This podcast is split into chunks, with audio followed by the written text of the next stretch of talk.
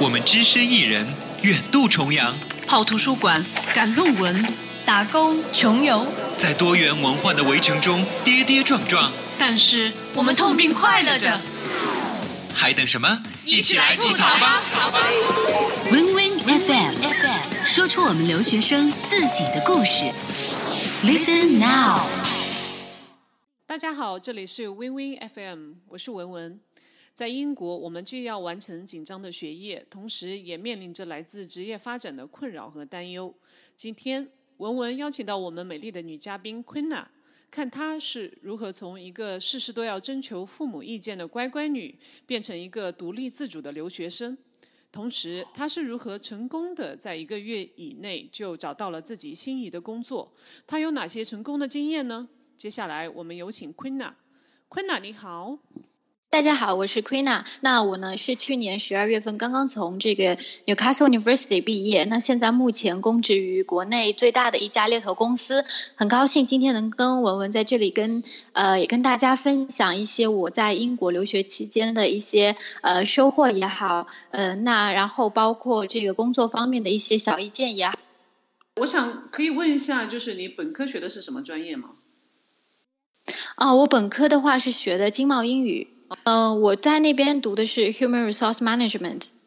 呃，Honestly 来讲的话，我连实习都没有实习过。OK，我很好奇，就是为什么当初从呃英语专业要转学 HR？你当时是怎么考虑的？要读这个专业的？嗯，其实的话，中间有个契机，因为在我大三暑假那一年呢，我参加了一个江苏省教育厅举办的这样一个奖学金项目，他会说从。江苏省的高校里，比如说有十个名额，那他会挑十个学生到世界各地的不同的大学里去游学。嗯，那我当时的话是有幸被挑挑中了，然后是到了英国的约克大学。当时我学的那个课程呢是呃工商管理。那大家都知道，工商管理其中有一部分的话就是呃人力资源管理嘛。当时我上下来的话，觉得。对这一个课程非常感兴趣，想去进一步的 further study 一下。那然后，但是因为我本科学的是英语嘛，我觉得英语可能只是一个工具。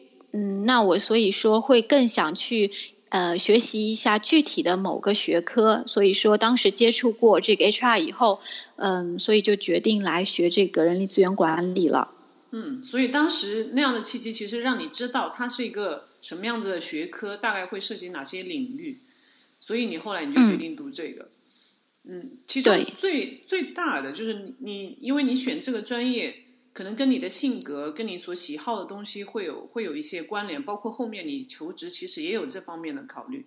你觉得你哪一部分的特质会让你觉得你适合做这个？嗯，其实我对自己的认知还蛮清楚的。我觉得我其实是一个蛮外向的人，所以说的话，我呃，我觉得 HR 这个。因为大家也知道，从这个名字上就可以听出来，human resource management，它其实是对对对，是跟人打交道的。所以我不是特别喜欢很沉闷、很 boring 的那种工作，就是说只是做一些 paperwork，我不我不喜欢这样的工作。所以我觉得我对自己基于对自己的这个了解，才选择了这个学科。那你整个就是呃留学过程当中，给你带来的最大收获是什么？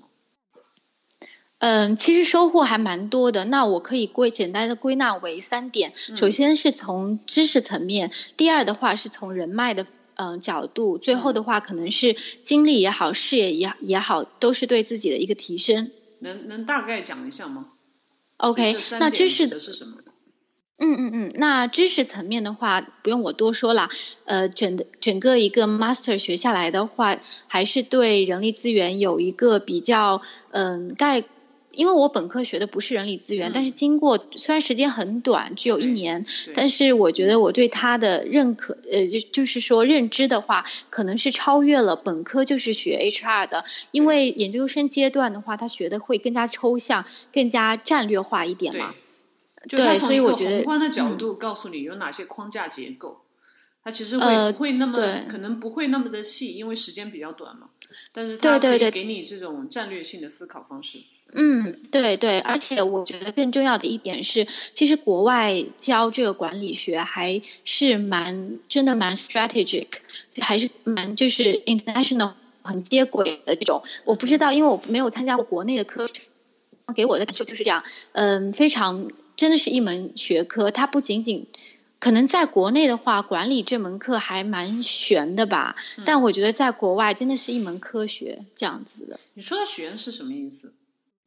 嗯，其实我觉得国？不是，就是其实国内的呃人力资源管理的现状也好，其实都不是特别呃不是特别规范，可以这么说。嗯。但是国外的话，企业的管理做的真的非常棒。第二点的话就是人脉了，人脉这一点的话，其实我还蛮嗯深有感触吧，可以说是。嗯。嗯，在国外的时候，在英国的时候呢，我就认识了很多小伙伴，他会有些是，比如说是我，因为我本人是江苏省的嘛，那其他小伙伴可能会。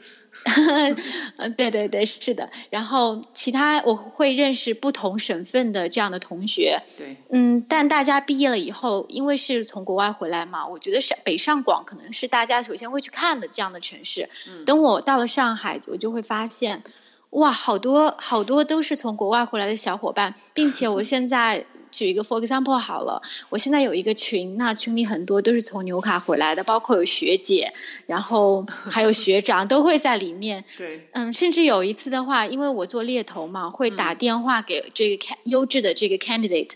我有一回打到，然后打到的是巴斯的一个学长，然后大家对对对，然后大家就一聊就聊得很开心。所以说，我觉得在人脉这一块的话。是非常有帮助的。对。然后第三点是视野，那其实视野方面的话，嗯，可能我觉得更多的应该是可以说成一种经验、一种体验吧。嗯。这段在英国的这个留学生涯的这这样一段时间的话，真的是很很难忘的。包括现在回来了以后，嗯，大家都会觉得那段时间真的是。很充实、很快乐的一段时间，都会去很怀念它。最大的困难的话，可能还是学业方面的吧。嗯，因为国就举个例子来说好了，因为国内写 essay 或者写论文的要求的话，跟国外比是非常不一样的。而且，嗯，大家都知道，本科阶段的论文其实要求并不是特别高，但是像现在到了 master 阶段的话，光 reference。这个区别就非常大，所以说每次写 essay 的话，都会有一点点 suffer，这是心里话。对，其实为了提高这个 essay 的分数嘛，我跟我是做了蛮多的这个功课的。嗯。首先，我我会去多次的跟我的导师沟通，他想要我写出什么样的论文。那呃，如果说我连要求都不清楚的话，我肯定是写出来的侧重点跟老师这边有的要求的话是会有偏差嘛。对。嗯，那第二点的话。我因为之前在正式上课之前没有上过语言课程，所以说的话呢，嗯，可能有一些呃之前老师就会教给大家的一些方法，我可能会没有学到，所以说在这个过在这个正式上课，等到我呃正式上课期间，我会去找这个语言课的老师，因为其实学校也会开设。在课程中间会开设这样的语言课，来帮助大家解决论文方面写作的技巧也好、语法也好这样一些问题嘛。所以我会去找这些语言老师，主动的去找他们。嗯，当然就是平时有语言课开设的话，也会非常准时，然后积极的去参加。嗯，其实在这个过程中，真的可以学到很多，可以查漏补缺到很多东西。对，因为我因为国外的这个写论文的模式要求，呃。跟国内真的不一样。你在这个上语言课的过程中的话，老师都会教到你。那还有的话，我会去跟我的小伙伴一起去交流，因为大家其实都是在一个共同进步的这样共同学习的样一个过程中嘛。所以说，嗯，当然这个过程的话，不是说你要去跟他写一样的东西，而是说你你们可以去交流你们各自的想法。嗯，我觉得在这个过程中的话，一起讨论、一起进步是一个很有效的方法。就比较喜欢自己找同班同学，就是处的比较好的、要好的同学一起去图书馆。嗯，这样的话，一来是图书馆的资源也比较丰富，然后二来的话，和小伙伴一起，其实我对我来说的话，效率也会比较高一些嘛。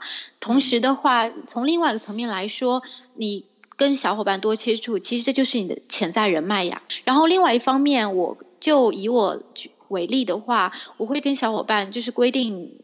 比如说我们九点到图书馆，那九点到十一点我们会各自在自己的电脑前，就是收集资料也好，写论文也好。那十一点我们会约着一起出去吃饭，所以说这个对时间的管理还是嗯蛮有效的这样子。对，对我也我也非常认同。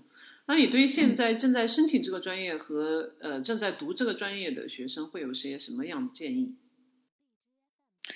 嗯，其实我最大的建议的话，就是还是要考虑自己的兴趣。嗯，因为我觉得。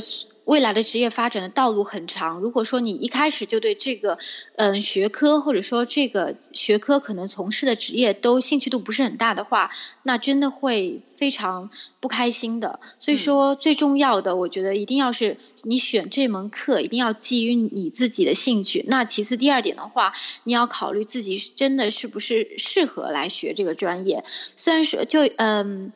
我之前本科的话，虽然是学的英语，我觉得我当时就觉得自己可能英语这一块儿可能问题不是特别大，再加上我自己的个性可能就比较喜欢跟人接触，所以说我认为这个 Human Resource Management 是最适合我的学科，所以说我的能力和我的性格加起来就决定了我将来会来读这个专业。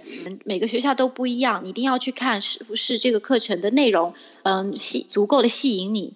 或者说对你是是否有用？如果说呃有用，然后同课程设置，因为每学校会有那个呃，就是那个像 menu 一样的，它会有这个信息发布出来，在官方会会会，对对对，是的，就是每个学校的话，你点开它的呃每个 department，然后下面有会细分嘛，你点开你想你比较感兴趣的，然后它会有基本上会有往年的这个课程表，嗯。